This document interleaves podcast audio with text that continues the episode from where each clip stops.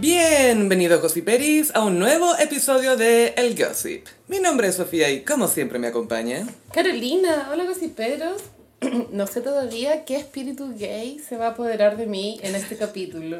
¿Por qué dices eso, Y un Carolina? gossipero comentó que él tiene la, la idea de que siempre se apodera de mí un espíritu gay En cada capítulo. en cada capítulo. Un espíritu distinto, aclaremos. Sí.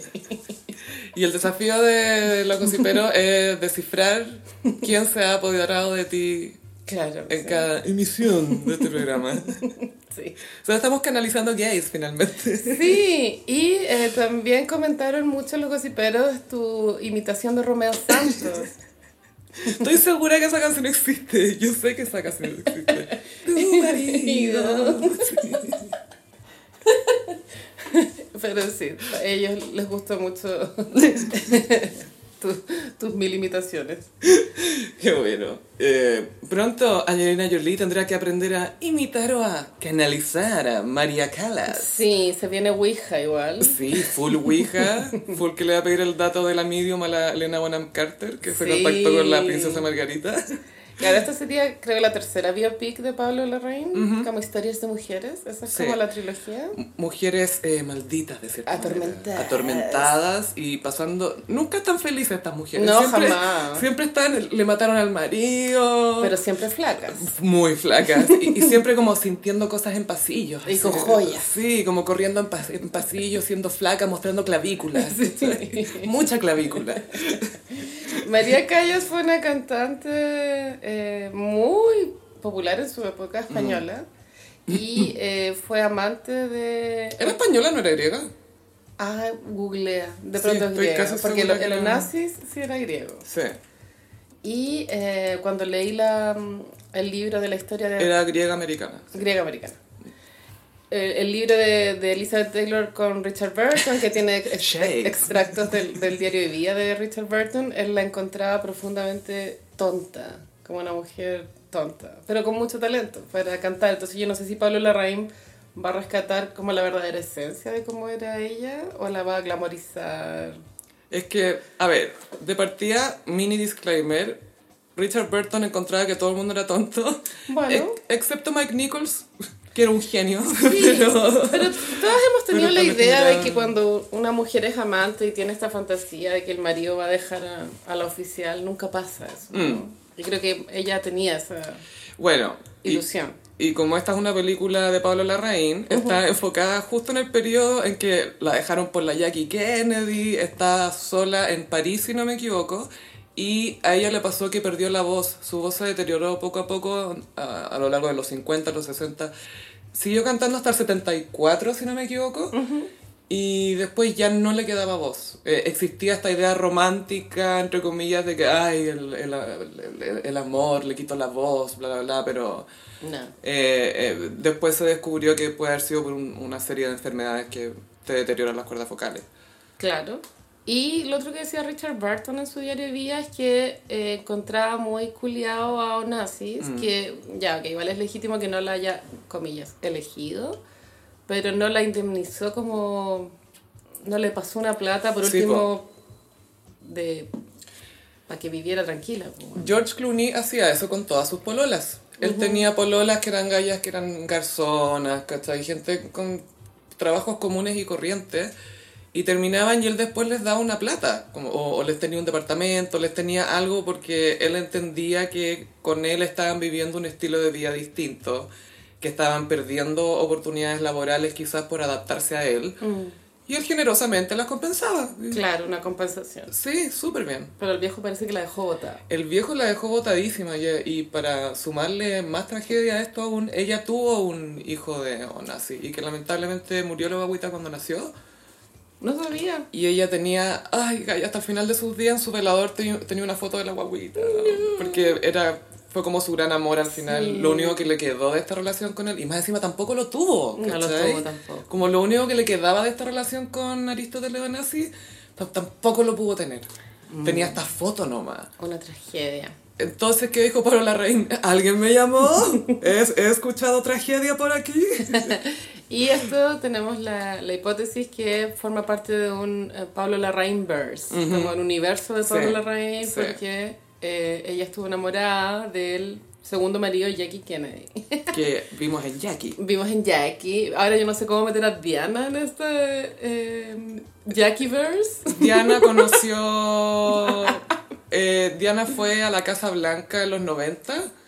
Asumamos que la invitaron a la Jackie vieja para que la conociera. Mm, claro. Espérate, la reina conoció a Jackie. Sí, Entonces la suegra de Diana ya ha estado con Jackie. ya estaba en el Jackieverse. Sí. Ya, ok. ¡Wow! Y ojalá después aparezca Elizabeth Taylor en este, Ay, en este que haga universo. algo, pues, por favor, que haga algo de Elizabeth Taylor cuando está hecha mierda. Un verdadero Marvel. Y Lilo va a volver. ¿Alguien me llamó? Necesitan una Elizabeth Taylor. Ve a Lindsay Lohan. Bueno, eh, Angelina Jolie es más bonita que María Callas igual. Que todo el mundo prácticamente. Pero siento que se va a ver bien en los focos del escenario de ópera. Sí. Porque obviamente van a haber flashbacks, me imagino, de momentos de ella siendo una... A ella le decían la divina. Ese era su sobrenombre. Eh, tuvo performances preciosas en el Teatro La Scala de España, hizo La Traviata, es, eh, era maravillosa. Yo creo que la Angelina va a hacer muy bien esa parte, porque ella tiene esa parada como de diosa, Sí. a pesar de que se ve frágil y flaca y todo, tiene algo que es majestuoso esa mina, que Sí, una po. presencia. Ella era la mamá de Alejandro Magno Sí, en esa película. Alexander. Qué mala película. y todos tenían acentos distintos. Todos. sí, era festival de Sí, acento. Alexander. Es como no es Petrovsky, güey. Pero bueno, no, no es de mis directores de cine favoritos en ningún caso. Pero terminaré viéndola, supongo, cuando llegue a Amazon la película. Porque al cine no vuelvo, buena. Porque yo vi Spencer en el cine. y vi Jackie también en el cine. Aquí siento que debe ser lindo verla en el cine, porque le hicieron el un 16, poquito, creo. me aburrí un poco, sí. Em, lo otro es que al parecer Pablo Larraín tiene una gran pasión por la ópera, al menos eso dijo en el anuncio de la película. Ok, igual que Carol Dance. Sí, exact- exactamente. Sí. Se, se juntan a hacer listening parties. Eh, entonces es un mundo que le interesa mucho. Ya sabemos que le interesa la música clásica por fuga, Sí, aunque no, no tiene mucho respeto por los pianos, parece. Rapsodia Macabra. Macabra, es una rapsodia, pero es macabra. y, y sí, em, claro, se, se está convirtiendo en un género esto, la, la mujer que lo está pasando pésimo. Sí, igual, ojalá sea una trilogía solamente. Sí. Y que después sean mujeres triunfando. Ahí tiene que No, llamar a Jennifer Lawrence. Después viene Pinochet Vampiro. Ah, de veras. La wea mala. Esa wea de estar en camino, me imagino, de producción. Está en producción, yo creo, sí. En preproducción debe estar. Cringe. Pero, claro, está la... ¿Cómo se irá a llamar? ¿Callas? Claro, porque Spencer se llama Spencer porque no le, no le podían poner Diana. No, por culpa de Naomi Watts. Entonces es probable que esta se llame María, María, Divina, la divina. la Divina. Sí. Ay, a mí me encanta la María Callas, entonces igual me emociona, sí. Bueno, hay que verla. Sí, mira, y, y me, me, me encanta que se hagan películas que reconozcan a mujeres que han aportado mucho a la, a la cultura, a la ciencia, etcétera. Como Edith Piaf, ¿te acuerdas Sí. que tenía una película? Pero casi siempre se enfocan en el dolor de estas mujeres y nunca en su trabajo. Pero si tú veis una mente brillante, se preocupan caleta de decirte ya, sí, él está enfermo, pero es un genio. ¿Cachai? Se enfoca mucho más en el trabajo y en la genialidad del personaje masculino. Sí. Y la mujer es como, el dolor es una sobreviviente. Y como que siempre tiene que ser una guerrera y, y sobreponerse a todo. Y que sí, es bacán poder ver eso.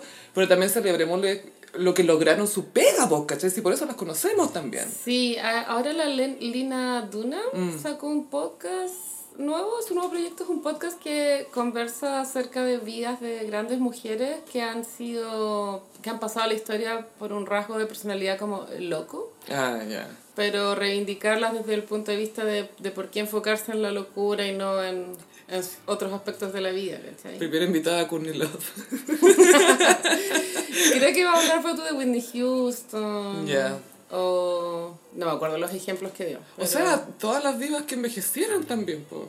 Sí, a varias Claro. las han tratado de locas O sea, pero o de chaladitas. Se enfoca mucho ese aspecto de, de las carreras de ese, de ese tipo de estrellas, eh, cuando son mujeres.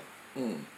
Cuando son hombres como que les dejáis pasar más la locura. Obvio que sí, pues como tienes que perdonarla. Y, y no solo la locura, el abuso, le dejáis pasar lo mil sea, lo cosas. que sea. Es como, pero tienes que perdonarlo. Son más, Claro. son más be- benevolentes con los varones. Lo vimos estos directores, de hecho estaba pensando que esta semana se cumplieron 15 años de Blackout, icónico disco de Britney. Es mi disco favorito de Britney. Es como el más celebrado además, siento yo, como unánimemente celebrado en términos de impacto Sí. en la cultura. Porque la producción, o sea, Sonido. si, lo escucháis hoy en día todavía suena moderno, a diferencia de um, Upside Down una dated. suena muy noventero. Mm. Pero si Pablo Larraín quiere seguir con esta racha de películas de mujeres pasando por momentos difíciles, Britney. en la época de Blackout.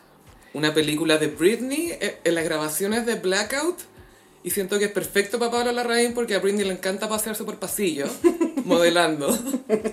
A él le encanta mostrar a mujeres en pasillos. Full pasillos. Mu- mucha, mucha nuca mientras avanzan y, y caminan muy locas. Necesito que haga una y que se llame Blackout. Blackout. Sí. Oh, Britney Jean. Qué buen disco, weón. Sí. Me encanta. Es bueno. Britney lo vio todo. Todo y más allá. Es que es que es es es súper impactante eso, claro que está en el periodo de máxima crisis y Sí. justo lanza una obra tan Sí, creo que lo que tiene de particular ese disco como para la historia del pop es que eh, tiene elementos de electrónica Mm. que, que fueron... em, que, que al final cambió cómo las artistas pop hacían sus discos, porque dejaron de hacer pop 100% pop y empezaron a hacer música más electrónica, que terminó en cosas como The Fame, de Lady Gaga, que Mm. igual es muy electrónica, la Sí. verdad, ¿cachai? No es como el pop de las Spice Girls. sí, pues súper distinto. Y esto tiene Blackout y em, también, eh, o sea, es súper bueno el disco, pero los fans sabemos que tiene una guagua muy cringe que tiene un single y se llama Raider, que es como el pico. Ah, Pero he escuchado Raider. no, No veas el video, no te hagas eso, no te hagas eso. autocuidado. Claro, y Raider sale después en... eh, También eso es particular en la carrera de Britney, porque ese single lo tiró en el Blackout y después lo tiró en el disco que vino. Como que le- ella está- Insistió. insistió con Raider. Oye, esta es buena, te Sí. juro que es buena. Ay, Britney. Pero sacó el medio disco. Sí, y es la única era de Britney pelo negro. No hemos tenido más eras de Britney Es perfecto para Pablo Larraín. No sé es que te juro que no sé qué espera. Justo, ju- y justo Britney Morena, justo está, está morena, trágica. Give Me More creo que es mi canción favorita de Britney. Y It's Britney Beach, ¿cachai? Esa cuestión. Bueno, anda, pero es que ese tweet que se repite hasta el infinito, que como esa pura frase como es Britney Beats es más icónica que carreras enteras. Sí, sí, es verdad. Es verdad. ¿Qué preferís tener en el canon? It's Britney Beach, esa frase nomás, ni siquiera la canción. No, it's Britney Beach. No, It's Britney Beach. O no sé, toda la discografía de Sheeran. It's Britney It's Beats. Britney Beach. Every time, every time. La wea buena. Y a mí me encanta esa presentación en los VMAs, la de Give Me More, porque, claro, se hizo por obligación de contrato. Y ella está muy desganada haciéndolo, y aún así la wea es la raja. Mm. Igual es icónica. ¿Cómo es posible? Sí. Es como, ya voy a ser icónica así también. Ya, bueno. Y en YouTube hay videos de, de cómo fueron los ensayos, y también, pues como que Britney está con, con un sombrero, sombrero vaquero, con jeans. Pero y Joan, ojo. Dando cero, dando cero, o sea, Sí. lo mínimo, y aún así es la raja, weona. Como que está existiendo nomás. Está ahí, Sí. ahí está existiendo. Igual es bacán. Y en esa época la gente decía que estaba con sobrepeso y tú la veías y es como una broma, ¿o no? Eso es porque más encima Britney había tenido dos guaguas una después de otra. Pero bueno, es que estaba flaquísima. Estaba flaquísima igual, Sí, sí. ¿cachai? Pero es como, no, porque no tiene la los 55 de cintura, ¿cachai? Como chucha. Pobre Britney. Otro. Pero grande blackout y atento Pablo Larraín. Ujú. Anne Hathaway, amiga, Ya. está protagonizando una película basada en un Wattpad. Amo. Bueno, esto lo hemos visto, las 50 sombras de Grey. Sí, no, lo, lo encuentro fantástico. Eh, se llama The Idea of You, la idea de ti. Está basada en una eh, novela de fanfiction eh, basada en Harry Styles. O sea, Pero, inspirada en Harry Styles. ¿Es una suposición o se sabe que está inspirada en Harry Styles? No, está inspirada en Harry Ah. Styles. Porque, en- en- no sé, por lugares donde tú puedes vivir tu fandom, en fanfiction también hay distintas categorías de como, esto está basado en esto, bla, bla, bla, bla, bla. Y de repente hay algunas que explotan y les va súper bien. Esta, obvio que le fue increíble, porque era de una galla que tenía 39 años, que la había dejado el marido, que creo que tenía dos hijos, no estoy segura lo de los hijos, pero que estaba como ya en esa. Y, ah, sí, tenía hijos. Y eh, al- acompaña a la hija a un concierto y justo conoce a un músico muy basado en Harry Styles. ¿De una boy band? Eh, es que estaba como una banda, no sé si era boy band, pero, pero claro, estaba inspirada en Harry Styles. Y la, la Anne Hathaway protagoniza la película. Ahora Anne Hathaway hace papeles de mujeres de 40. Es que tiene 40, Tiene sí. 40, sí. Pero heavy, como que ya llegó. Y, y justo en su edad, ¿cachai? No se lo, no se lo dieron a los, a los 28. Claro, sí. Igual físicamente está muy parecida como cuando tenía 20. Mm. Se ha cuidado con- del sol esa mujer. Sí, y le ha rendido frutos. Yo creo que vive en una cueva con factor 50. Se sumerge en colágeno y. No sé, placenta de tortuga. Entonces ella es la mamá soltera que se enamora de un, de un eh, integrante de boy band. Ella es Olivia Wilde. No quería decirlo, pero... Sí, no, esta, esto lo escribió una galla que se llama Robin Lee y no, no es el eh, nombre de pluma de Olivia Wilde, es otra galla. Pero está inspirado en Olivia Wilde. ¿Sabéis que no, no, no manejo bien las fechas? Pero, pero es heavy porque en, no, no, creo que es previo porque el libro, si no me equivoco, fue muy popular en pandemia. Ok, Creo, pero... porque el romance partió en el 2020. No, ¿En dos- pandemia? 2021, tienes razón. Pero la, la historia era popular ahí como en pandemia. Pero es muy Olivia Wilde, po. Sí, es Olivia Wilde. Claro, tampoco había pensado en la edad de ella. No tiene 40, ¿o ¿sí? Olivia Wilde tiene como 38, creo. Ya. Mm, Sí, igual bacán enamorarte de, de Harry Styles, weón. Sí, entretenido. Y ser correspondida. Ese es, ese es el, el hueveo, porque si no te corresponde es terrible. Es que ese es el tema. Dicen que la, la historia es buena porque te plantea esto de que un cabro de 20 se va a enamorar de una galla de 39 o 40 y, y, y funciona y se siente real, ¿cachai? Entonces, de verdad te la vende bien. Y obvio que se hizo popular, po. Sí. porque no, no era solamente, ah, fantasía, ay, filo, pensar, proyección, bla. No, acá te la vende bien. Entonces, claro, para que se haga un proyecto que atraiga a Anne Hathaway. Hay que verla. Y bacán Anne, que ya está teniendo papeles con ya, tráigame un cabro joven. Está en su Leo DiCaprio era. Está su Ray of Light era. Está en su Tom Cruise era. Hay cachado que la- las señoras de Tom Cruise nunca tienen más de 35 en la película. Jamás. imposible, imposible. Eso va contra la ciencia. Te conté eso que vi en un video una vez que eran unos críticos de cine que decían que veían trailers de Tom Cruise y eran como, adivin- tratemos de adivinar qué edad se supone que tiene Tom Cruise en esta película. Y siempre 39. 38, 39. 39, nunca es 40, No, no, siempre no. 39. Amo. Paris Hilton estará en Chile. Sí, viene a promocionar, al parecer, un perfume y Ruby Rush. Ruby Rush y acciones eh, eh, benéficas. Sí, coincide con la fecha de la Teletón de este año. Creo que el evento va a ser en la Estación Central. Eh, No estoy segura, Gaya. Creo que sí.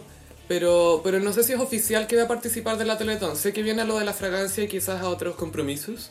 Pero ese crossover. O sea, sería bacán que saliera en la transmisión televisiva, ¿cachai? Es que la En gente vivo. estaba pidiendo el cómputo final en el Estadio Nacional con Paris. Como Fade No More estuvo en el Estadio Nacional, ¿vos te acordáis? Ay, es que Paris sería genial. Paris no entendería nada de lo que está pasando. Sería muy fuerte para Cecilia Boloco igual, Sí. porque le robaría mucho el tándem. Tienen fotos juntas. Claro, igual, pero Cecilia tiene un lugar súper importante en los cómputos finales. Ese, ese es su escenario. Lo es. Eh, eh, Es su Bueno, y maquinita. y es ahora, es el otro fin de. Ay, no queda Sí, nada. no queda nada.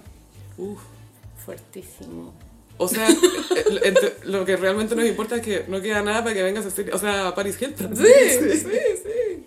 ¿Te cachai verla como That's hot. en la calle? Sería chistoso. Ahora está casada, pues es la Soda Paris. Eso a Paris y ella igual tiene como una faceta de DJ. Sí. De pronto podría ser un, un evento.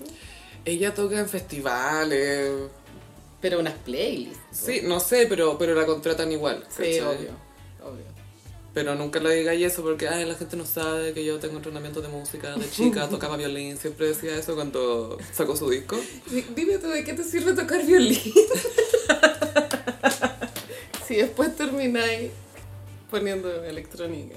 No sé. Es que la relación entre el violín y la electrónica. Sí, no, algo así, pero es que conocí un gallo que, que me dio esa lata, como que había tocado violín de chico y después le dije, ¿qué, qué música te gusta? Espérate, y, y según él, ¿qué le había aportado este conocimiento temprano a su vida? Me siento muy libre hablando de este weón porque es imposible que llegue a este podcast como cero posibilidad. Una barrera idiomática primero y otra cultural. Eh, nada, y entonces el weón que, ay, que había tocado violín de chico y que eso le había aportado como una visión más profunda de lo que era la apreciación musical porque entendía las notas y las composiciones y una weá muy compleja. Y yo, ay, qué divertido. ¿Y qué música te gusta escuchar? Le digo, me dice, tecno. Yo Está lleno de notas el tecno. Muchas notas. Mucha melodía. Estoy cansada de esta sitcom, pensé, cansada. ¿Cómo se llama la sitcom? Heterosexualidad. Pero sí, bueno, viene Paris y yo creo que igual sería buen, buena imagen para ella aparecer en la Teletón. En vivo. O sea, yo creo que igual van a hacer una capsulita grabada, obvio. Mm. Pero sería bacán que ella estuviera en el escenario. Sí, yo creo que pa- eso para ella, no, no sé cómo se lo... Todo depende de cómo se lo planteen. Porque yo creo que de todas maneras, de todas maneras se lo van a plantear. Como que a- Sí. a un productor lo van a mandar como, por favor, convénceme. los gringos tienen cultura de, de teletón, de solidaridad, de filantropía. Estoy pensando en qué tan apretado va a estar su horario Mm. y el, el tema de beneficio versus sacrificio de tener que quedarse en un programa de televisión siendo que no la benefician nada al final. O sea, si lo hace de buen corazón, bacán, ¿cachai? Se- Sí. Esa sería la única razón por la que lo Pero haría si que el, tener tiempo. el renombre de este nuevo perfume eh, saldría aún más a la luz, yo creo, si ella aparece en la Teletón. Si sale un corpóreo del perfume al lado de Teletín, o como se llama el de la Teletín. Sería soñado. Sí. Ay, París abrazando a Teletín. O como se llama. Dios mío, Chile no está preparado para esto. Hablemos de la, de la- el ojo de Katy Perry. Ay, Katy Perry está haciendo, creo que es residencia en Las Vegas, ¿o no? Sí, po. Donde sale el water gigante. Eh, sí, y ah, también cumplió ahora 38, Ujú. recién, hace poco. Y bueno, Orlando Bloom subió una foto con ella y romántico, igual. Rogando, Rogándole que se case con él. Sigo romántico. Sigo romántico. Sí. Muy, muy sigo romántico. Y eh, ella fue viral porque tiene un, un video del concierto donde le cuesta abrir un ojo. Yo pensé que era performático. Pero tú, tú tienes la hipótesis que es un, un malfunction. malfunction. Un, un eyelash, eyelash malfunction. Eso, un le- malfunction. Yo creo que se le quedó pegada a la pestaña porque no era...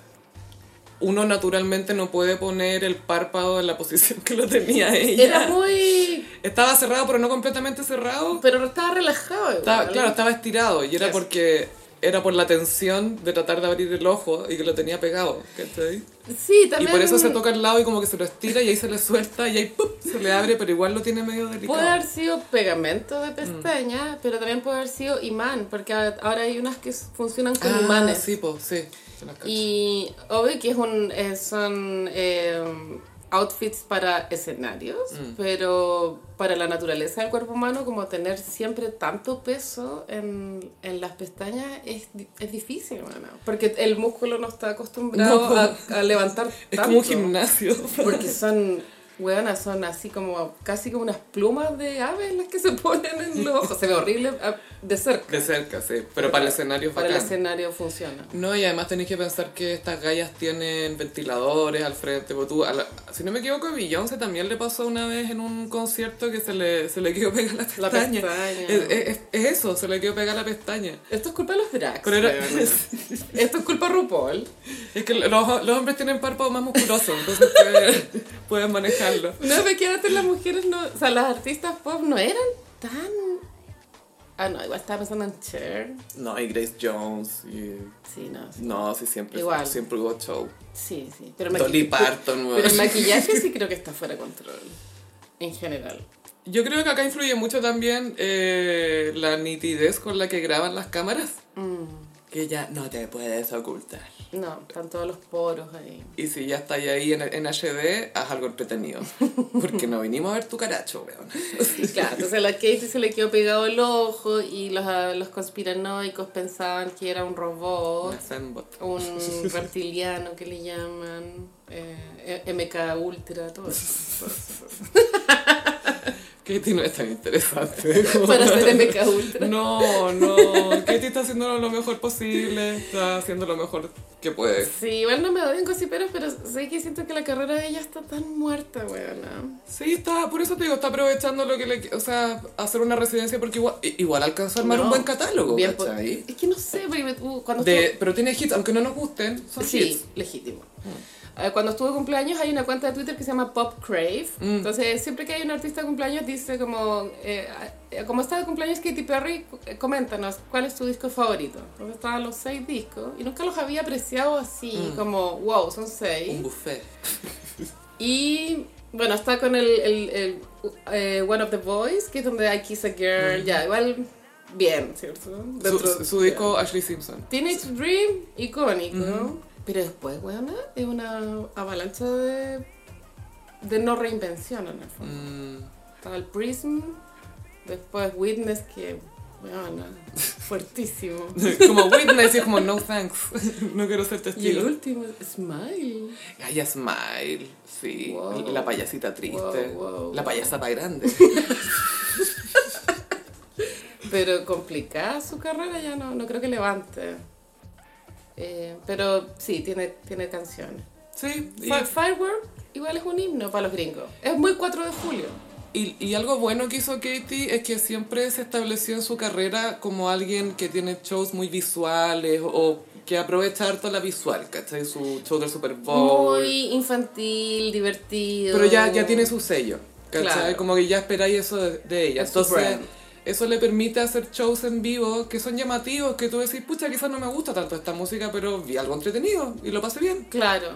Pero nu- nunca va a tener la oportunidad de hacer algo, no sé, pues, más íntimo, acústico. Que No. pero tú, yo creo que Taylor Swift igual en el futuro va a poder hacer unos shows Sesiones. íntimos, sesiones. Obvio que sí, se vienen las O, sesiones. o esto que inventó Barbara Streisand de, de, de cantar, o sea, de, Ah. de contarte, sea, viene tal canción, bueno, la escribí en tal año, no sé qué, como hablar 10 minutos antes de, de. Autofelicitándose 10 minutos. Obvio que se está autofelicitando y ¿sabéis qué? Se lo permito. Oh, es Barbara Streisand, Barbara.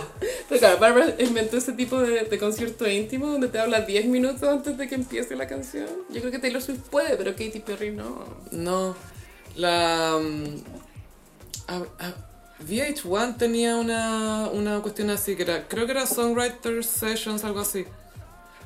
Porque me acuerdo que vi algunos, vi uno de, de Kanye West cuando había sacado Eight the Ways on Heartbreak y contaba como la historia detrás de algunas Pero canciones. tú sabes que el gossip cortó lazos con Kanye West. Ajá, Kanye, formerly known as Kanye West. Sí, la Carolina, como Géminis, hizo The Ultimate Gemini Move y traicionó un Géminis. Corté lazos con Kanye. Él sabe lo que hizo. Todos sabemos lo que hizo. Todos sabemos. Sí, nunca habíamos visto un boicot como... Puta, claro, ¿qué se puede opinar sin que no sea funable? Eso se pregunta la Carolina todos los días. No importa lo que esté haciendo. Me parece bien que, que ya se le pare el carro a este hombre porque Mm. estaba completamente descarrilado. Hace rato, po. Hace años. Yo creo que llevaba cuatro años fuera de sí. ¿o Desde no? que Trump estaba... Desde que Trump fue electo... Espérate, no, desde que... Desde Life desde, of Pablo, weón. desde Life of Pablo. Es que Life of Pablo fue a principios del 2016, si no me equivoco. Qué buen disco. Excelente disco, sí. Em, Pero estaba fuera de sí. Sí, porque te acordás que también como que lo lanzó, después lo relanzó y lo modificó. Sí. Y decía, no, este disco es como un ser viviente. Y yo, termina el disco. Pero igual la idea es buena, que, Es que bueno un disco vaya mutando con el sí. tiempo. Como que él, él hace sus propios remixes después. Y nunca es el mismo. No, y, y hay algunas versiones que tienen unos sonidos y otros no, entonces nunca sabéis qué versión estáis escuchando. Es muy genial la wea. Es rara, es raro, weón. Pero claro, él venía completamente fuera de control y claro, los, los millonarios cuando están fuera de control son indetenibles. Al parecer, a no ser que... Eh, el último rant del contra los judíos fue la última piedra de, de paciencia en la industria, ¿cierto? Entonces ahí mm, primero fue Valenciaga, tengo entendido, el que dejó- decidió dejar de trabajar con, con Ye. y eso generó una bola de nieve que después incluyó Todos se atrevieron. Vogue, que, que igual Anna Wintour era cercana a Kanye. A mí me llamó la atención lo de Vogue porque mm, tengo recuerdo del, de- del rant de John Galliano, que es un diseñador Sí. de moda, que él lo, lo grabaron en París diciendo cosas que ni Hitler se atrevió a decir. Gaia, es que él fue como a otro nivel. Es que te- no, es que ni Hitler dijo lo Sí, que dijo John Galliano. Salió vestido con uniforme. se lo dio al príncipe Con un Harry. bigote. Un bigote. Y ahí Anna Wintour le prestó ropa a John Galliano. Mm. Lo protegió y, y, y trató de, ahí de, de que él continuara trabajando porque lo, lo considera un genio, ella.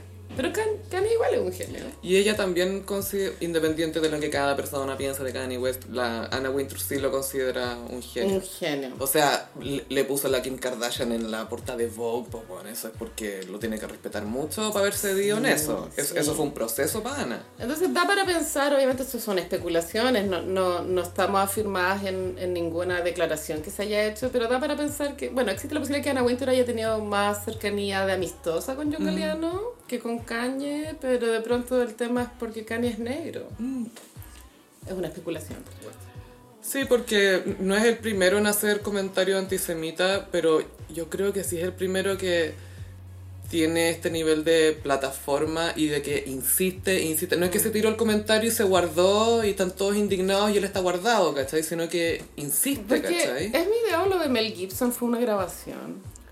Mel, es que, no, a Mel Gibson no sé cuántas cosas le grabaron. Yo sé que le grabaron un mensaje de la- a la señora de esa época y le habló mal a unos pacos. Pero Mm. creo que era la palabra del paco versus la de él. Claro, pero no es que Mel Gibson dio una conferencia de prensa diciendo... Él nunca se refirió al tema, si, si no me equivoco, nunca hizo conferencia de prensa ni nada. Pero Mel Gibson tiene muchos amigos en Hollywood, entonces... Sí.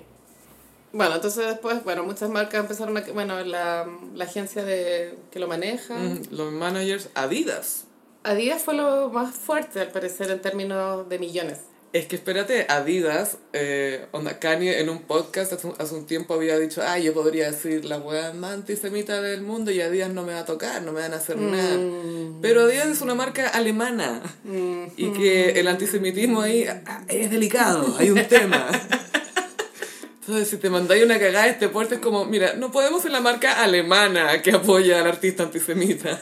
Así que Muy hagamos algo al respecto. Muy arrogante Kanye al dar esa declaración. Que siempre ha sido arrogante, pero es como, loco, acá no te puedes... Porque él siempre, de, de una u otra manera, ha podido probar sus ideas locas o sus declaraciones o, o su- sus metas, lo que sea. De, de una u otra manera las prueba. No siempre, pero por lo general las prueba. Y acá no pudo, pues, ¿cachai? Entonces él debe haber jurado que era intocable. Es claro, es que la cantidad de millones que la marca de Kanye le aportaba a Díaz era brutal. Entonces él está de- estaba seguro de que no podían echarlo porque es casi que la mitad de lo que gana Díaz al año.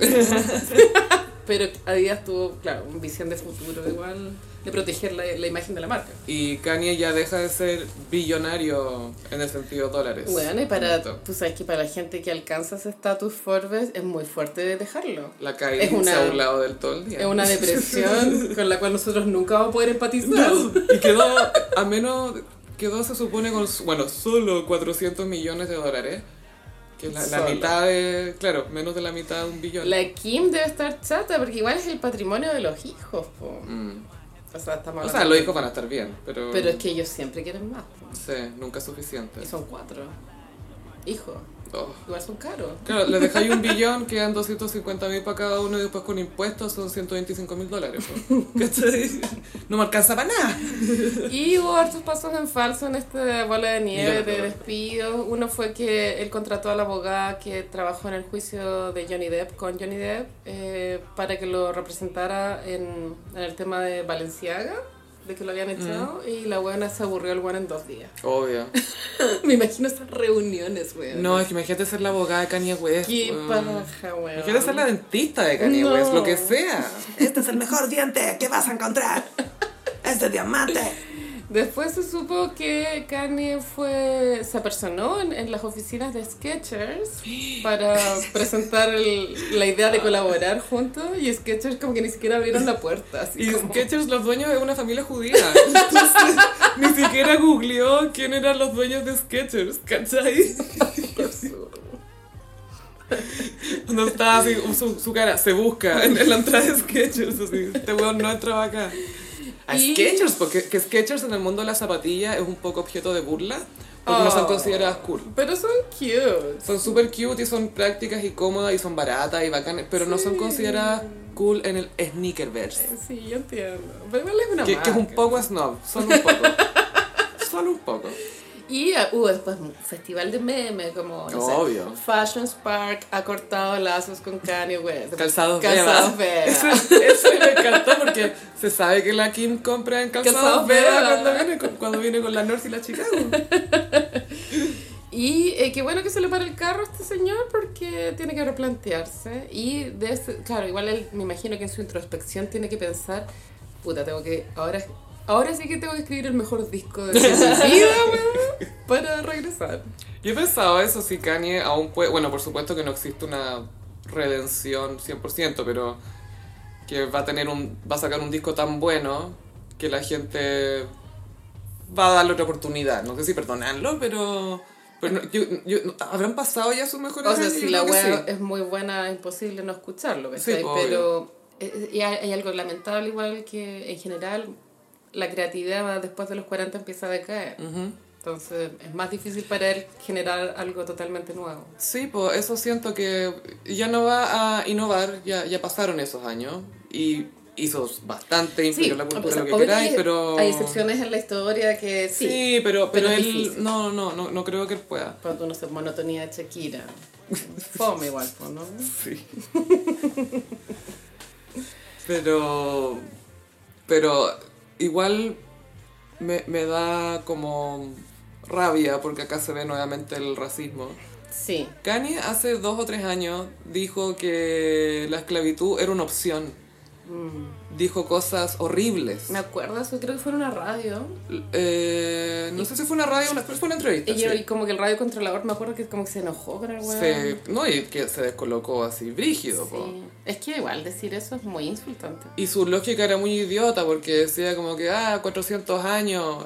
A mí eso me suena como una opción, como una decisión.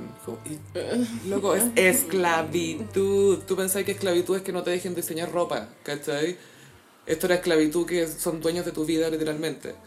Claro. Y a Kanye en esa época no le pasó nada. Y yo me pregunto si fue por, uno, el tema de racismo contra personas afrodescendientes no es tomada tan en serio por marcas.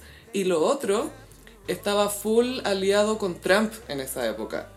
Andaba con el gorro, andaba con fotos con Trump, él decía que lo apoyaba, todo.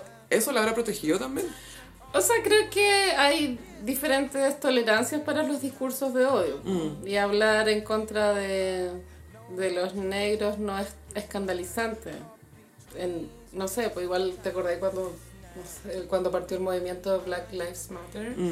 La situación era realmente que a nadie le importaba lo que pasaba a los negros, era heavy.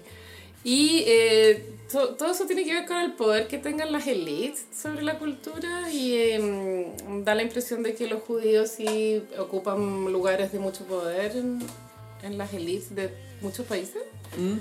y por eso este discurso de odio no es tolerado. Y te hacen responsable al tiro.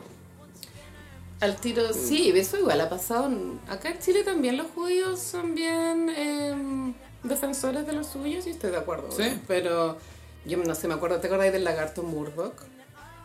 Sí. Era como un títere, comillas, humorista.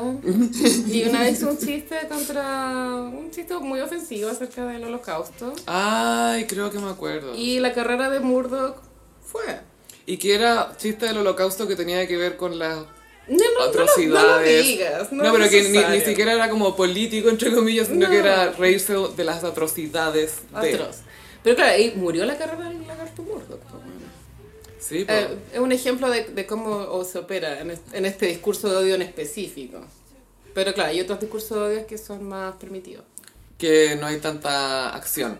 No, porque no, no hay un, una elite que se sienta afectada por eso. Claro, como parte de la gente que están ofendiendo. Exacto. Pero sí, yo creo, yo creo que nunca había visto un boicot así. Y sabéis que me gusta, pero siento que se debería aplicar siempre a, a- a todos los que estén... ¿A todos los discursos de odio? Sí. Los misóginos también, ¿cachai? Sí, Porque no están, porque en el fondo es gente que usa- utiliza su plataforma para esparcir discursos de odio. Ujú. Entonces, idealmente no asociarse a personas así y no solamente a gente que es antisemita.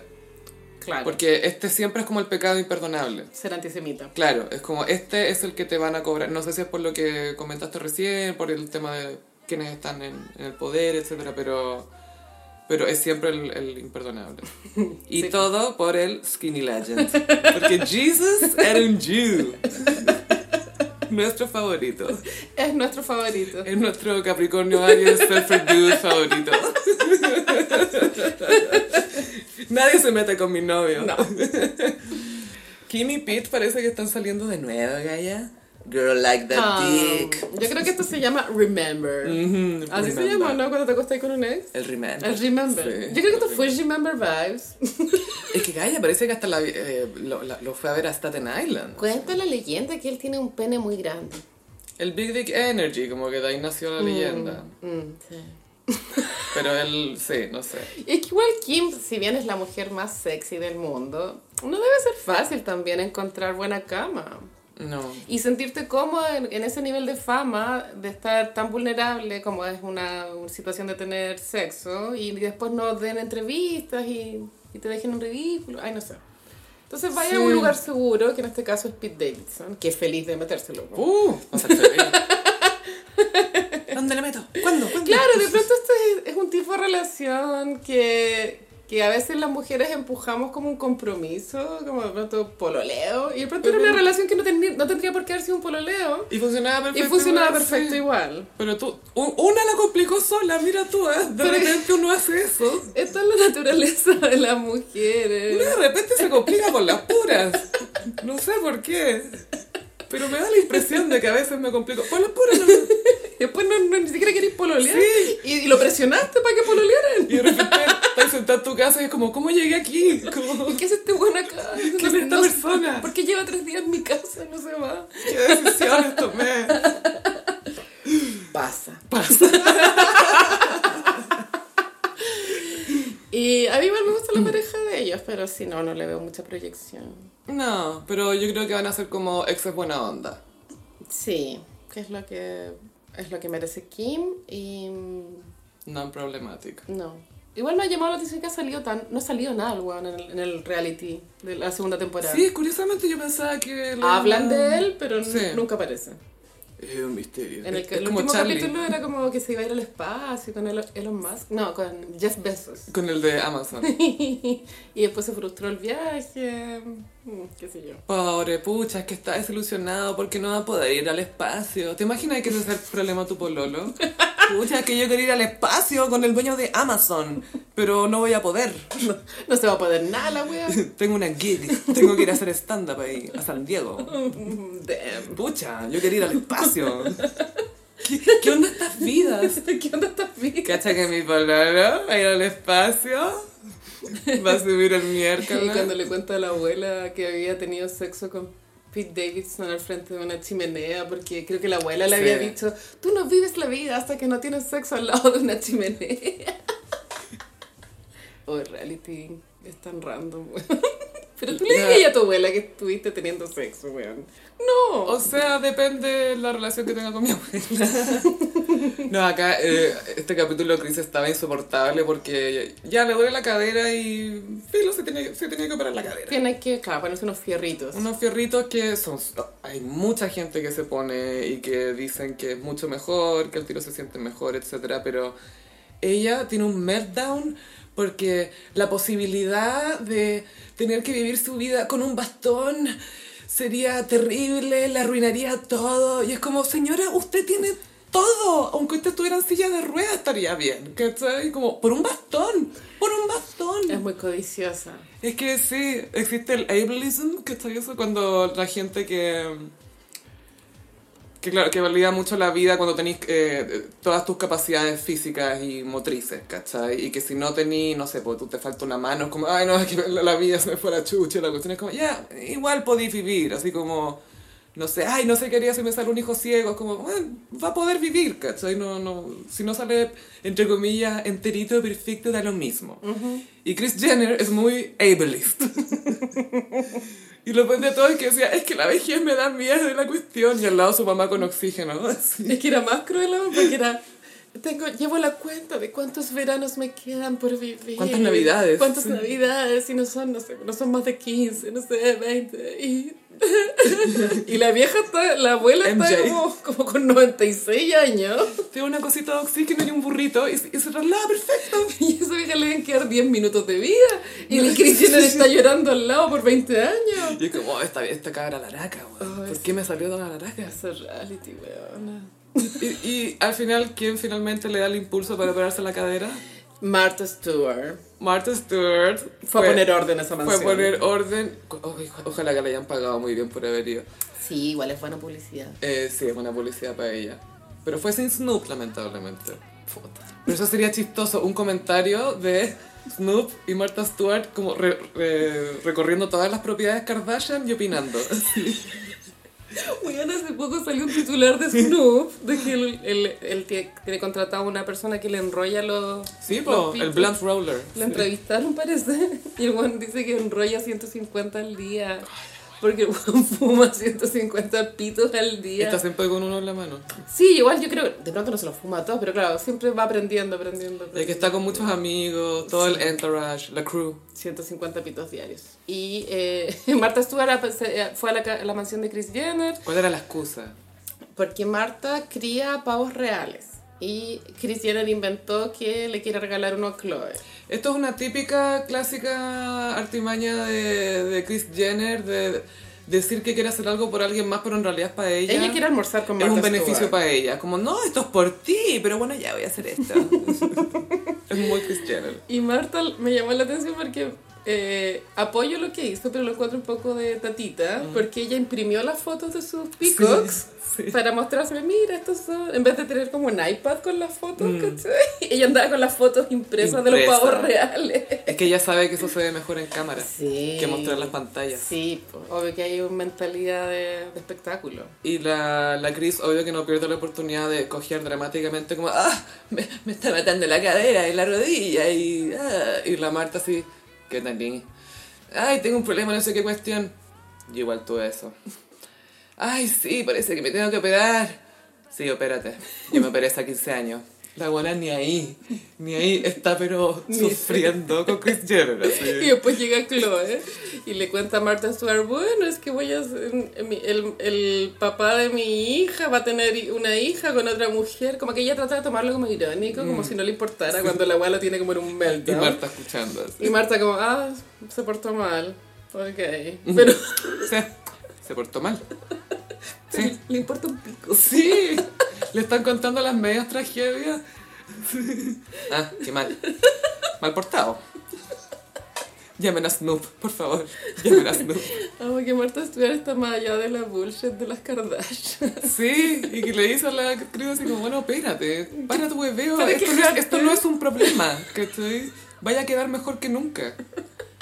Y después el otro capítulo muestran la operación. Sí. La guapa muy Pa, pa, cruda. Igual que de negra cuando mostraron el, el pabellón. Yo había visto Gaia, yo una vez supe de un loco que se, se hizo esa operación de que le reemplazan la cadera Y la hizo con anestesia, lo- o sea, con anestesia, con una epidural o con anestesia local, algo así. Ay, no. Porque el cuerpo se demora mucho en botar anestesia. Entonces él dijo, no, voy a estar despierto y la cuestión. y miró cómo no. le hacían esa carpintería. Te juro que me estoy mareando con lo que me estás contando. Lo encuentro, E- Era un surfer dude, como Jesus. encuentro fuertísimo, weón.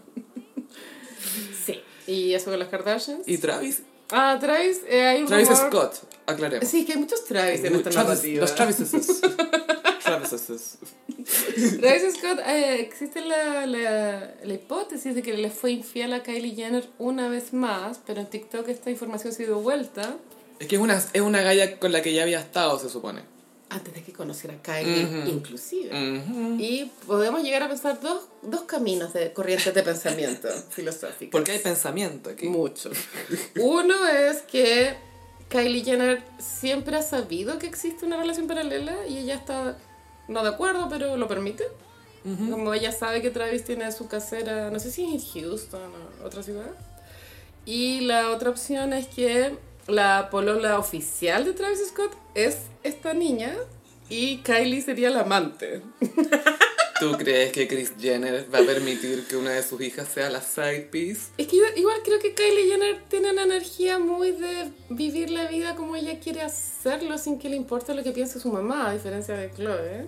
Como que Kylie quiso quedar embarazada, se embarazó, weón. Como pico, ¿cachai? No, no, es la primera vez quiso quedar embarazada. Pero lo quiso tener. O sea, lo quiso tener, sí, pero... Podría no haberlo tenido. Sí, nada, pero las Kardashian no, no son de abortar, yo creo. Pero eso que igual fue su decisión. Sí.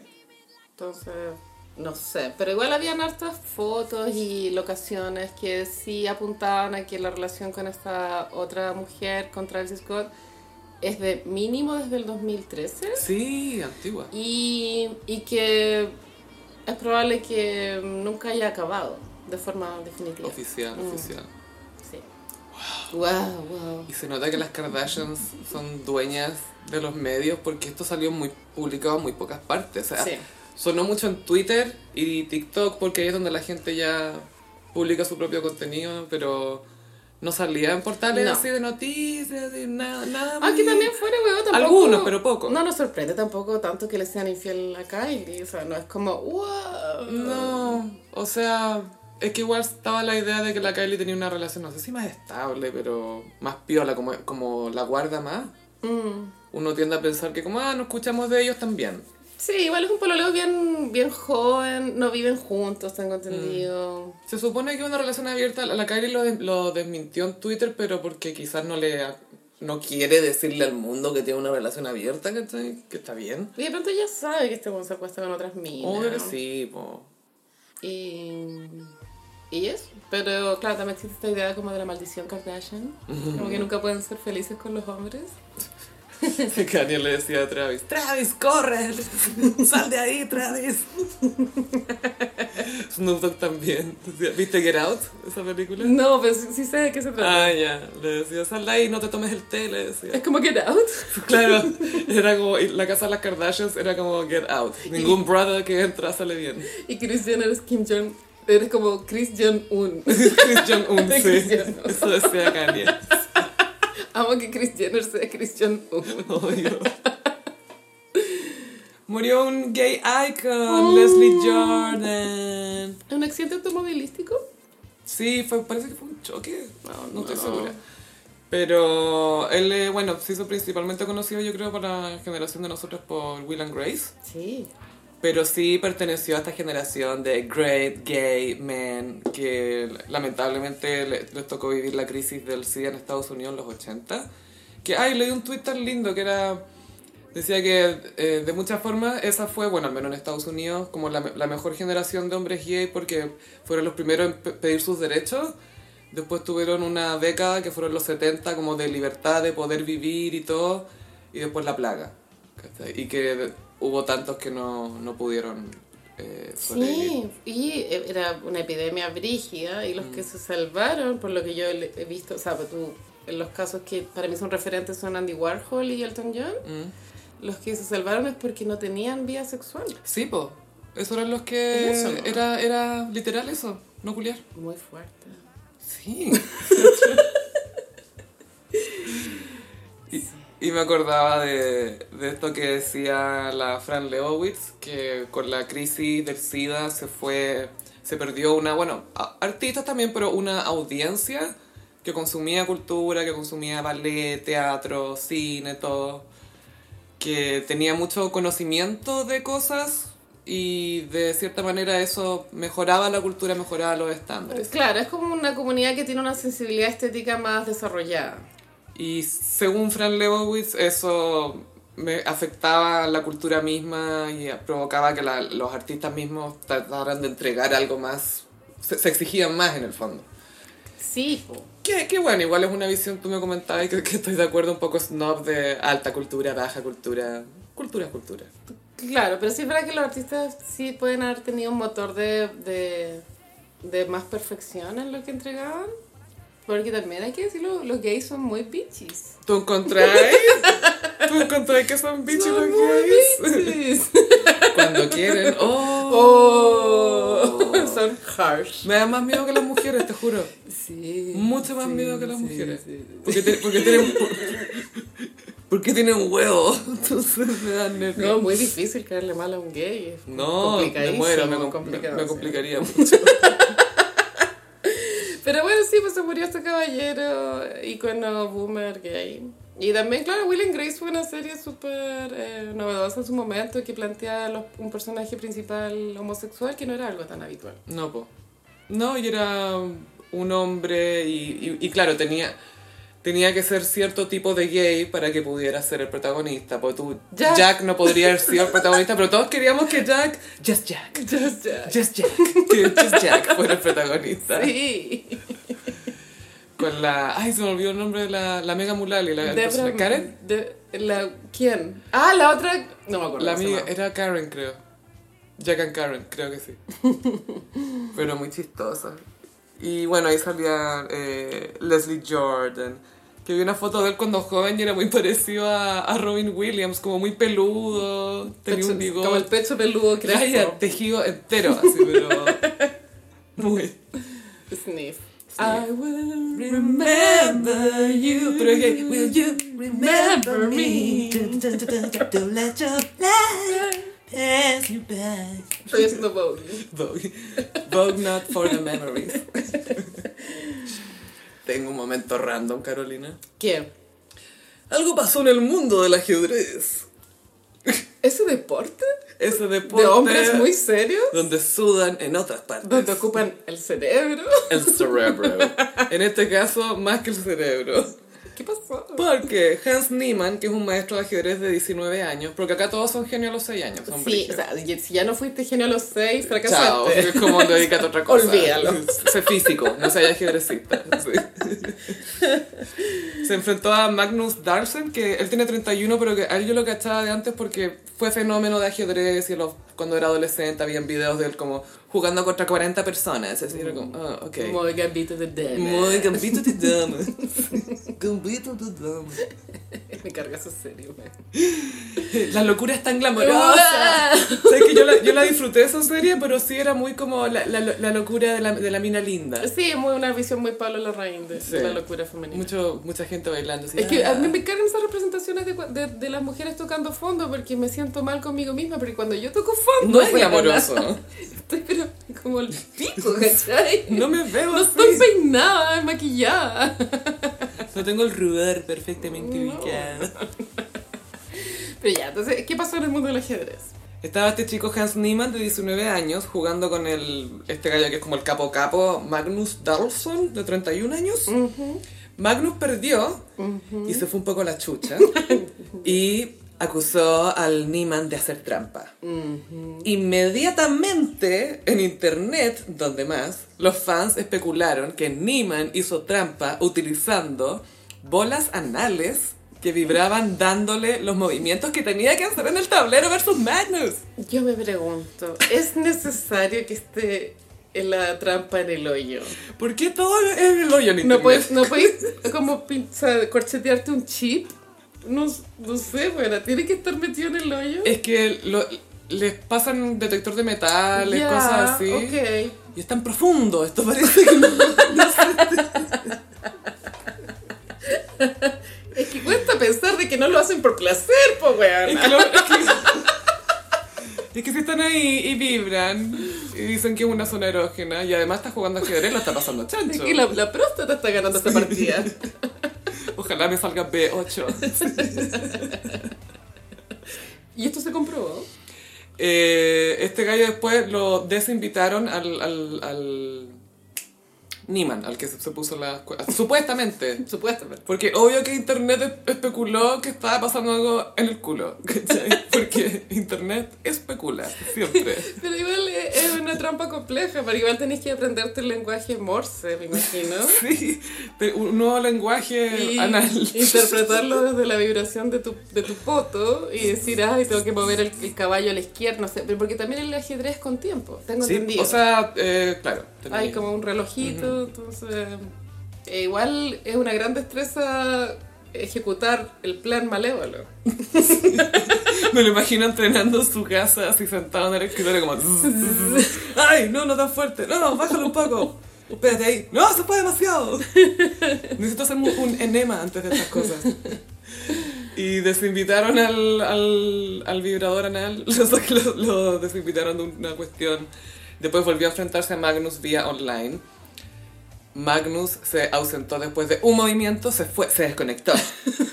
Es muy dramático Magnus. Sí, pausa dramática. Pausa dramática. Magnus has logged out. Fue como, ah. Entonces ahora Hans, eh, trasero que vibra Niemann, está demandando a Magnus por 100 millones de dólares por difamarlo, por decir que hizo trampa. Ah, ya, entonces, mira, yo como había leído solo el titular, no sabía si esto lo- habían como encontrado ahí la prueba del, del delito, ¿cachai? Pero esto, es, ver, solo- a ver, es solo- sí. es una especulación nomás, de que él se mete hueá en el hoyo, que vive. Claro, porque después mostraron un video de que él estaba entrando a un torneo y le pasaban el detector de metales por el poto. Esto es muy poco serio para un mundo que se las da de muy snob. Es que eso es lo mejor de todo, que me encanta que al final nadie es tan fino. Al final todos tenemos hoyos, al final todos tenemos, ¿cachai? Ni el ajedrez se salva de Ni el ajedrez se salva de juguetes anales, ¿cachai? que vibran. Ay, qué absurdo. Me encanta esta noticia. Es como jugar, imagínate jugar combate naval con alguien y alguien te sopla por atrás y te vibra. Creo que las mujeres tenemos mejores opciones, pero también te podría vibrar en la vagina. Y están esos calzones que vibran también y que te los puede controlar alguien más que está Ah, claro. control remoto. Eso es lo tuve wea, que otra persona desde está con una inteligencia artificial y te manda la jugada por el Sí, po. foto. Eso era, como que alguien le, le, le, le manda la, Con una la señal, la- el movimiento correcto. Entonces B8. Como ya, este. Dios mío. Igual es fuerte eso del ajedrez que se- ya se comprobó mil veces que el computador es insuperable. No, no se puede. Insuperable, No se puede, no se puede, no se puede. Y yo sé que igual hay gente que son como savants, que son como que saben nomás. No, no funcionan en ningún aspecto de la vida, pero los ponías frente a un tablero de ajedrez y te sacan la chucha en un minuto. Sí. Menos. Y yo no soy una de esas personas. Yo tampoco, en verdad el ajedrez me da cringe. Ay, a mí me gustaba jugar en el computador, nivel básico. Era, era de plumavita tablero. No, creo que no es que odie el juego, sino que me incomoda la pretensión que gira alrededor del juego. Ah, Como que es como de gente inteligente. estratega. ¿Por qué el, el, el, el bridge es algo mucho más de mujeres? Igual te imaginas. Es que entonces no importa, Carolina. Y el bridge también es muy matemático. Y nadie se lo toma tan en serio, pues, Porque se juegan polleras. se juegan vestidos, así que a nadie le importa. Gambito de bridge. Gambito de bridge. se viene. y pasamos a. Mmm, ¿Cómo los signos del zodiaco? Uh, Sofi, bueno, estamos con contingencia y Ah. eh, con esa contingencia hice los signos del zodiaco como canciones de Taylor Swift. Uh, Porque sí. ella estrenó disco la semana pasada, Midnight. ¿Y este es original o es remake de otro que tenía que No, ser Midnight nuevo? es contenido nuevo. Ya. Y eh, ella siempre hace todo tan complejo. Hay una versión Midnight y hay otra versión 3AM. 3AM, que es como otro disco en el fondo. Más como shade. Había un shade para John Mayer. Me encanta. Sí, es que parece que tiene shade para, para todo su pasado. Eh, No me digas. Scooter Brown. eh, Bueno, ese siempre merecido. Kanye. Y eso, ya, entonces como estuvo tan de moda la Taylor, hice el horóscopo, pero igual dentro de lo que yo conozco su discografía no soy tan... em, No conozco todas, pero las más conocidas. Tenis Culture. Vamos a partir con Aries, Bad Blood. Ay, no. Sí, Sophie. ¿Por qué me Es que lo peor es que yo sé que soy cringe, ¿cachai? Y esto solamente lo confirma. Y le da un himno. Bad Blood eh, está dedicada, se supone que a Katy Perry, cuando ya pelearon. Y eh, el video era muy explosivo, donde ella salía con un squad de amigas. Que, igual el video no tiene mucha, no sé, no tiene mucha trama, es como, nunca se ve como por qué están luchando, solo se ve a ellas caminando como Es- hacia el enemigo. Es eso, es solamente como lucir tu squad y muestra de poder, pero no tiene drama. No, no. Y creo que esa canción era con Kendrick Lamar. Sí, Y eh, fue bien popular en su época. A mí no me gusta particularmente, pero tiene una energía muy Aries. Tauro, Cardigan. Ah, ¿De quién era el chaleco del que hablaba acá? La chaleca. La chaleca, Eh, la chomba. ¿De quién era la chomba? Creo que es una metáfora de sentirte muy cómoda y para ella ese lugar cómodo es la composición musical. Ya. Entonces creo que eso es lo que simboliza. Estoy especulando, eso es mi interpretación, de pronto estoy mal. Pero creo que eso significa cardigan. Como tu lugar seguro. Algo que te mantiene calentita, te Claro. mantiene segura, ya. Y fue, creo que fue el primer single de Folklore. Estoy casi segura. Tiene videoclip igual. A propósito de Cardigan, pues, porque me, me gusta eso como metáfora, yo pensaba que era, se refería como a una persona, algo así. Justin Timberlake en Man of the Woods, que es su, su super discazo, tiene una canción que se llama Flannel, como la, una camisa de cuadro, De franela. claro, y que es como, pero es súper literal, es de eh, cuando su mujer se pone su camisa y lo bien que se siente, y la cuestión es como, bueno, esto no es un comercial, ¿cachai? Es una canción, como, dar una vuelta, ¿viste? La Taylor le dio una vuelta, ¿por qué tú no le puedes dar una vuelta? Porque es Justin Timberlake. Weón, Y lo, y lo invitan al Songwriters Hall of Fame. Yo como, este weón no sabe escribir. O sea, denle ese premio a Timberland. Y él cumplió 10 años de casado est- estas últimas semanas con la Jessica Biel y fueron a celebrarlo a Italia. Y el güey me llama la atención que en la foto se ve tan un caballero, weona.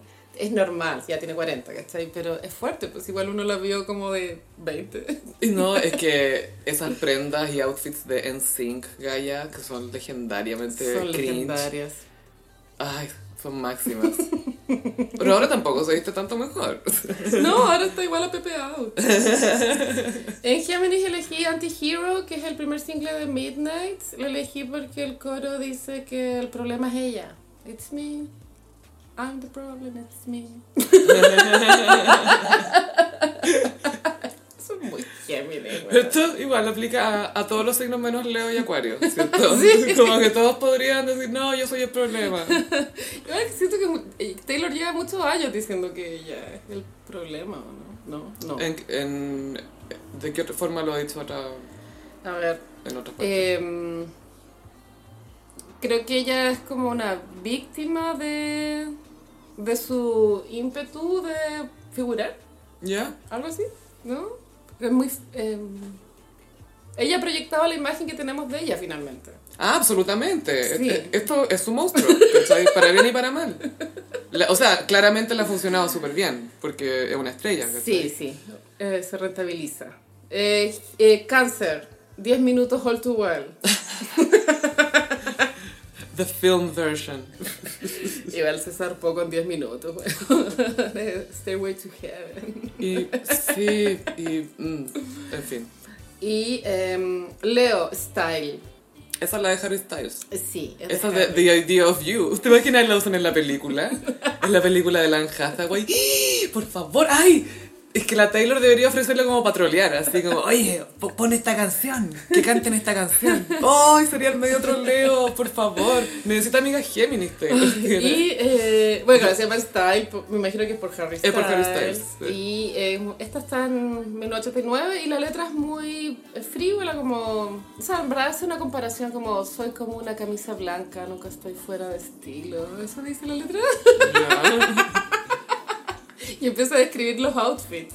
Se trata de eso. Yo no sé si a Harry le haya gustado esta canción. ¿no? Fue muy popular, pero a mí no, la verdad no me gusta mucho. Eh, Virgo, Mr. Perfectly Fine.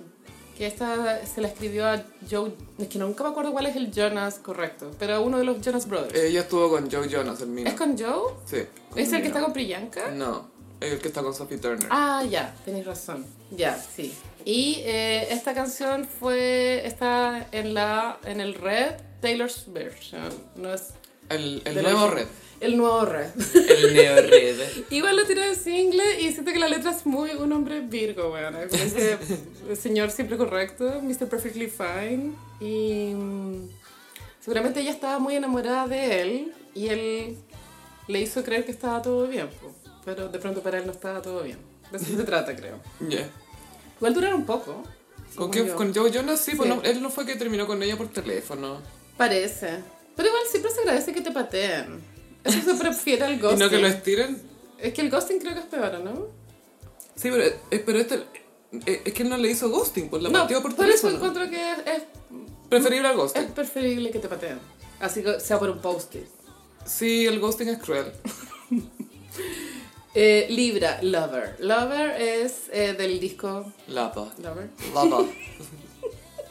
Y siento que es una visión muy libra del amor. Como que todo es lindo, rosado, perfecto. Y mm, un poco naif. Escorpión, Look What You Made Me Do.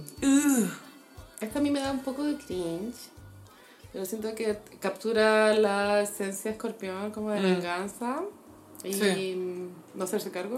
Esta es la que debería haber hecho Katy Perry. Look what you made me do. Sí, Mm. podría haber sido una Katy. Es como su- una Swish Swish más buena. Swish, swish, bish. Uh, look what- pero que tiene como un gimmick de un sonido, ¿cachai? Este pero- fue, fue el primer single de Reputation. Y me acuerdo cuando vi el video dije. No puedo. Dije, esto no está pasando. No, no, no. Let it go. No está pasando esta weá. A mí me pasa que encuentro choro que haya explorado como un lado más, entre comillas, dark. Pero no. No era tan dark. No era. Sí, era como ya. Pero no es tan. Ok, sigamos. Sagitario 22. Esta está en Red. Y fue single también. Y habla de, de cómo te sentís cuando tenés 22. Pero en el fondo te podés sentir de 22 en cualquier momento de tu vida. Pero es como una sensación de querer carretear y huevear y, y sentirte mm, sin rumbo y pasarlo bien. Un poco Sagitario. Capricornio, we are never ever going back together. Getting back together.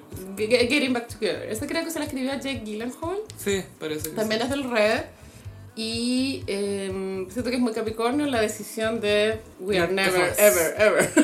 Y ya lo decidí. Ya lo sé. Ay, este videoclip, weona, no lo soporto, weona. Yeah, never, ever. ¿Lo has visto el video? Es terrible. Creo que me acuerdo. Es terrible, es terrible. ¿Qué salía? Ella sale con. eh, l- como con lentes bien gruesos, que creo que es como la referencia a Jake Gyllenhaal, pero sale en pijama en su pieza.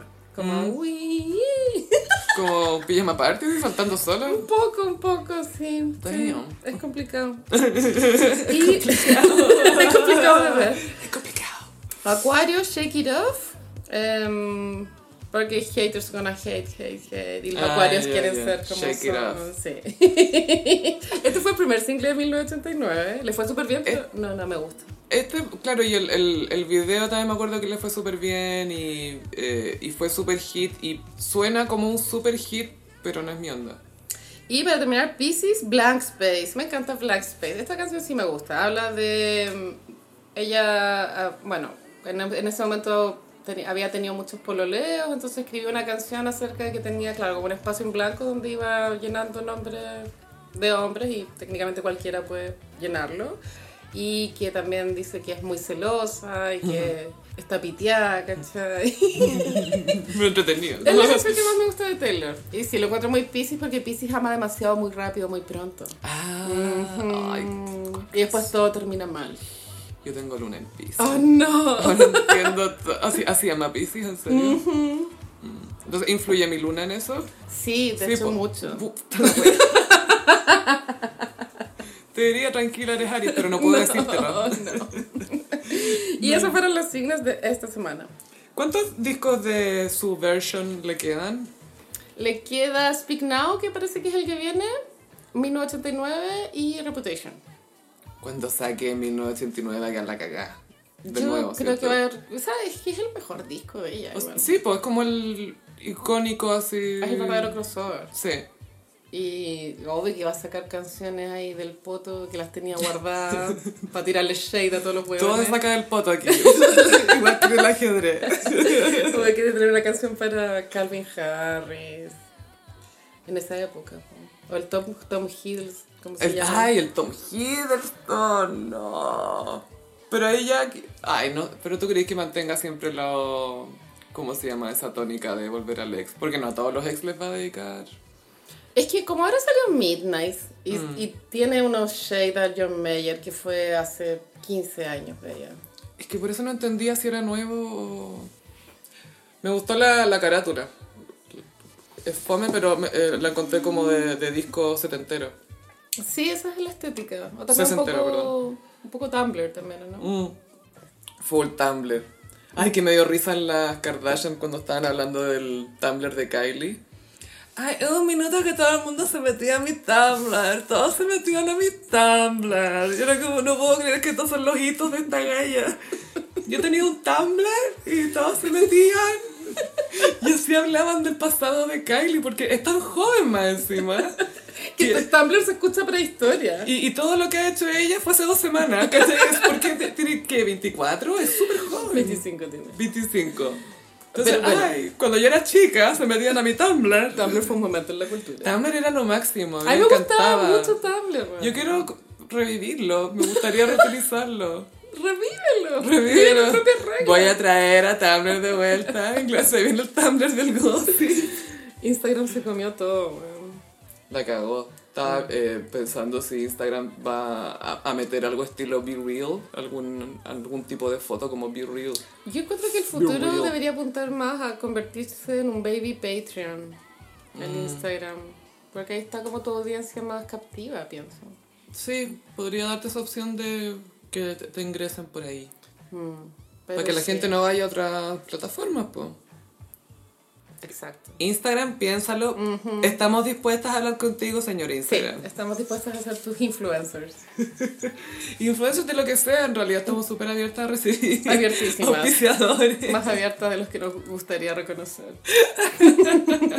Pero están invitados a nuestro Patreon. Sí, en patreon.com slash el gossip. Tenemos que... ¿Qué vamos a subir? ¿Vamos a hacer eh, un, algo de Mad Men o vamos a comentar algo, algo nuevo? Nos pueden proponer si Sí, quieren. nos pero- pueden proponer si quieren que comentemos algo, pero sí, Mad Men. A mí igual me gustaría comentar algunos capítulos de Sex and the City de pronto. Mm. Vamos a analizarlos, sobreanalizarlos. Como sobreanalizar un capítulo. No, no sé si me siento capaz de sobreanalizar Sex and the City, pero, pero, estoy dispuesta. Me parece perfecto. Pero ya, bueno, ya. Ya, ya. ¿De qué hiciste? Los y les recordemos que estamos en redes sociales, en Instagram, arroba el gossip, en Twitter, arroba el guion bajo gossip. A mí me pillan en ambas redes sociales, en arroba chofilove. Y a mí en Instagram, frutillagram. Muchas gracias, gossiperis, y nos escuchamos en el próximo episodio. Bye. Adiós.